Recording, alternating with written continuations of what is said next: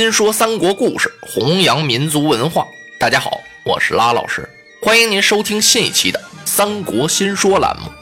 您可以关注新浪微博 V 字认证的“三国新说”，或者是微信搜索“三国新说”的汉语拼音与我互动。您的意见呢，将是《三国新说》栏目最大的财富。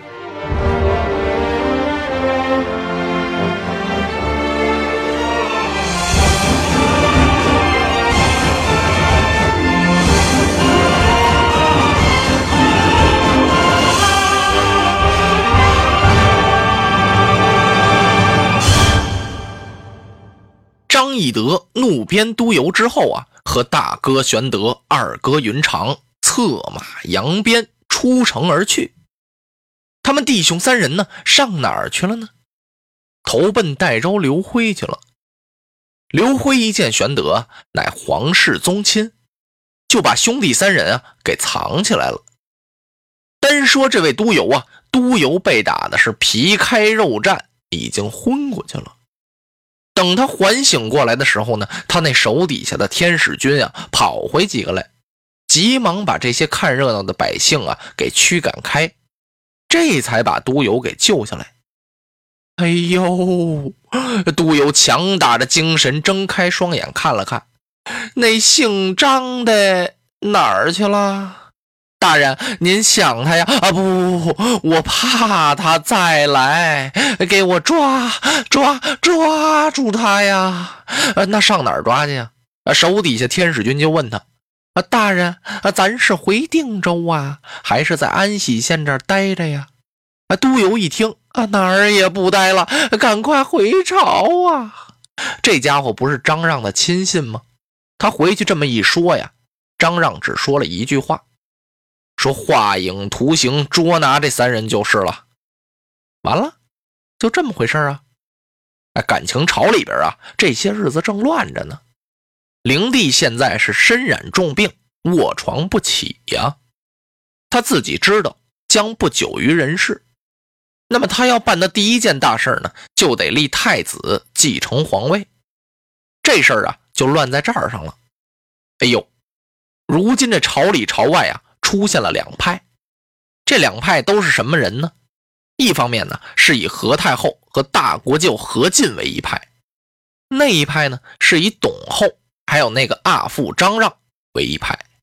这两派啊是勾心斗角、抢权争势。这皇上要死喽，不得立个新君吗？这两派呀都想把这新立的皇上啊攥到自己手里。手里攥个皇上就了不得了啊！那当然了，手里有张王牌还那么神气呢，何况有个皇上呢？所以这两派啊，近日来都很紧张，尤其是这张让，这几天啊，忙的他是茶饭懒宴，坐卧不安呢，经常出入皇宫给董太后出谋划策。那么这新君到底立谁呢？这灵帝呀，有俩儿子。一个是何后所生，叫刘辩；一个是啊，灵帝有一个宠妃叫王美人所生，叫刘协。灵帝啊，特别喜欢刘协这小孩何后嫉妒，为这事儿啊，用毒药把王美人给药死了。现在这刘协呀，就在长乐宫他奶奶那儿，董太后那儿抚养着。现在灵帝知道自己不行了，他就把张让啊给找到龙榻前。跟张让商量，阿父啊，寡人我想立刘协为太子，继承大统，不知道阿父你意下如何呀？张让心里暗暗的高兴啊，因为董太后啊特别信宠他，他也知道董太后喜欢刘协，真要是刘协登基坐殿，那么这些朝政大权还得在张让等人的手里。万岁呀！你想的太好了，可有一样，你想要立太子刘协，得先办一件事情。灵帝就问他呀：“我得办个什么事儿啊？”您得先把呀何皇后的哥哥大国舅千岁何进杀了，不然的话呀，酒后必成大患。那当然了，人家的外甥没当上皇上，立了别人了。他这做舅舅的心里能痛快吗？嗯，灵帝点了点头。呃，阿父啊，你先退下，容朕思之。合着他算同意张让这个主意了。还没等灵帝下手除何进呢，也不知道怎么走漏风声了。何进知道了，他当即呀派袁绍、袁本初率领五千御林军兵，由自己带领包围了皇宫。灵帝正在病榻上，一听这个消息啊，打心里往外这么一着急，当时就驾崩了。皇帝死啊，叫崩。何进呢，把天子的尸体收敛起来之后啊，就在棺木前立了太子殿，登基继位。那么何后呢，就是皇太后了。这位大国舅何进呀，自然而然的就是朝里的大将军。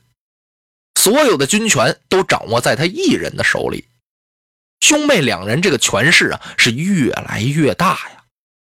董太后心中十分不悦，就把张让啊给找到自己的长乐宫，就跟张让商量，说何进兄妹他们是什么出身呢？乃屠沽小人呢？是哀家我和你们把他给抬举起来的，他才享受这样的荣华富贵。如今他们兄弟两人大权在握，朝内朝外有他们很多心腹啊，如此飞扬跋扈，哀家我该怎么办呢？张让听到这儿啊，微微一笑：“太后千岁，这您何必忧虑呢？天子年幼，当每次天子临朝的时候，您可以去垂帘听政啊。”在这朝内朝外有些什么事儿啊？请千岁您就把这个事儿交给我们去办。张让啊，这是很明显了，他要权，你把权力给我，我帮着你，一点一点啊，咱得把这权给弄回来。董太后一听，此计甚妙，从此啊，天子刘辩一临朝，董太后就垂帘听政。这垂帘听政是怎么回事啊？古代呀，男女有别。作为一个皇太后呢，不能亲自和文武百官去面对面商量国家大事，那怎么办呢？皇上不是在前面吗？那太后就在后面挂个帘子，往里边这儿一坐，这就叫做垂帘听政。董太后这一垂帘听政啊，首先加封刘协为陈留王啊，合着张让又参了政了。何太后一看就明白了。这是要把朝内外的大权啊，全都揽过去啊！他赶忙秘密派人把他哥哥何进招进了宫中，跟何进商量这事儿该怎么办。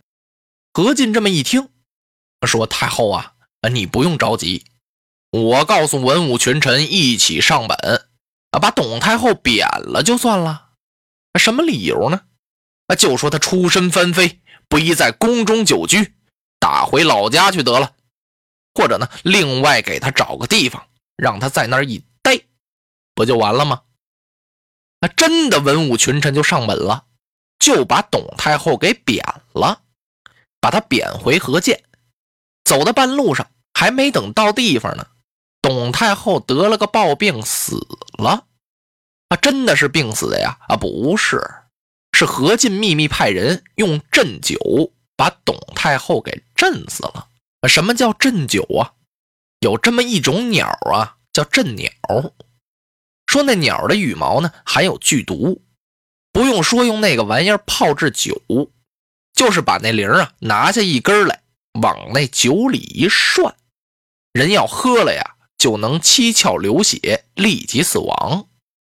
不是有个成语叫饮鸩止渴吗？说的就是啊，喝毒酒来解渴。比喻的是呢，只顾眼前利益而不顾严重的后果。何进震死了董太后，张让知道了，他就把风啊放出来了，说何进呢把董太后亲自给震死了。这一传十，十传百，整个京师都知道了，何进就受不了了，他要把张让给杀了。张让的权势很大呀，何进呢要杀张让，得跟他妹妹何太后商量。何太后一听呢，不同意这么做。你别忘了，咱们是什么出身呢？咱们是屠沽小人，杀猪的。咱这荣华富贵哪来的呀？还多亏这些宦官张让他们的提携，咱哪能把他们杀了啊？而且以后咱们还得倚靠这些人呢。嗯，何进一听太后说的有理，他又从宫里头啊悄悄回来了。一进他的府门，哎呦，他府里头啊有好多人都在这等着他呢。这些文武大臣呢，知道何进到宫中找太后商量是要杀张让的事情，大家就来问他呀，说太后同不同意杀死张让啊？何进摇了摇头，太后不同意这么做，说这些人呀杀不得。诸位大人，你们看该如何是好呢？何进的话音还没落，司隶校尉袁绍袁本初站起来了。袁绍这人呀，可了不得，他是上宫太傅袁奎的侄儿，祖居汝南汝阳人，就是现在的河南省啊。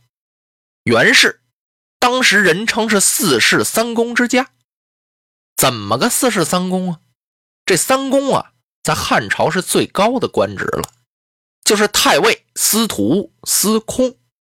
何将军，末将有一计，不知当讲不当讲？本初有话，请讲当面。既然太后不同意杀死张让，那您可以假借一道诏书，招来天下英雄好汉齐聚京师，把这些宦官们斩尽杀绝，免成后患。嗯。何进点了点头，本初之言甚善呐，正合我意。我想招来西凉刺史董卓到京师来。何进这话音还没落，由旁边急忙站起来了老主簿陈琳，他把手这么一摆：“何将军万万使不得呀！古人云：眼目而不厌巧，是子期也。本初之言荒谬啊！”您可不能听他的。这些英雄如果都招到京师来，他们各怀一心，不但不能成事，反生大乱呢！老主簿陈林的话还没说完，旁边有人鼓掌大笑。主簿之言乃金石也。如果说要按照本初的话去做，何将军，你是倒持干戈，授人以柄，功必不成啊！尤其不能把董卓招进京师。董卓身为西凉刺史，统雄兵二十万，早有不臣之心呢。董卓豺狼也，万万招他不得。啊！何进手捻胡须，举目一看，说话的不是旁人，官拜骑都尉。此人姓曹，名操，字孟德。孟德生的是上中等身材，黑眉细目，白面长须。曹操方才说这几句话说的不错呀，怎么个不错呢？啊，确实董卓有野心。董卓呀，身无寸功，那么他怎么做了这个西凉刺史呢？这刺史啊，在汉朝的时候可了不得呀，地方割据，有很大的军权呢。他这个刺史啊。纯粹是花钱买的，用钱呀运动了十常侍，走十常侍的门子，就做了这么大的官看来呀，这行贿受贿，误国呀！今儿个曹操如实的告诉了何进，他呢一个字都没听进去。何进摆了摆手，哈哈，哎，冷笑了一声，上下打量了打量曹孟德。如小辈安知朝廷之大事乎？你懂什么呀？随后他又看了看陈琳和这帮文武大臣，你们呐都是如负小人之见，不足与谋啊！武艺已定，我与本初英雄所见略同。在本初给我出主意和你们大家商量这个事儿的时候，我已经密发诏书去请董卓了。他。即刻便到京师。孟德听到这儿，离席而去，走到门外边啊，长叹一声：“唉，乱天下者何进也？”那董卓到底来没来呢？欲知后事如何，请听下回。落花葬黄冢，化蝶各西东。千年之后的我，重复着相同的梦。恍惚中，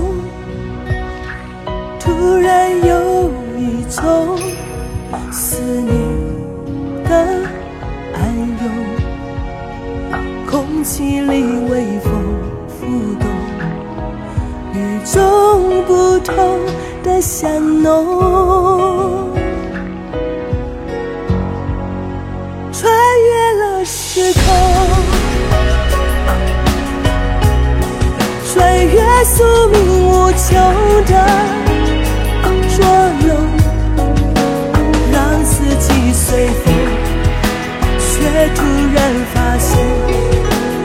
那条线一直在你手中。穿越了时空，穿越千山散流的疼痛。隔世的相拥，唤起我心中沉睡多年。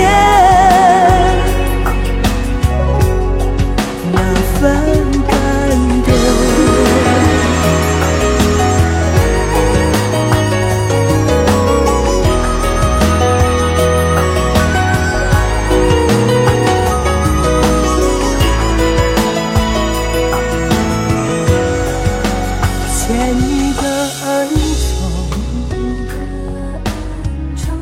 换你柔情万种，这千回百转，也只为。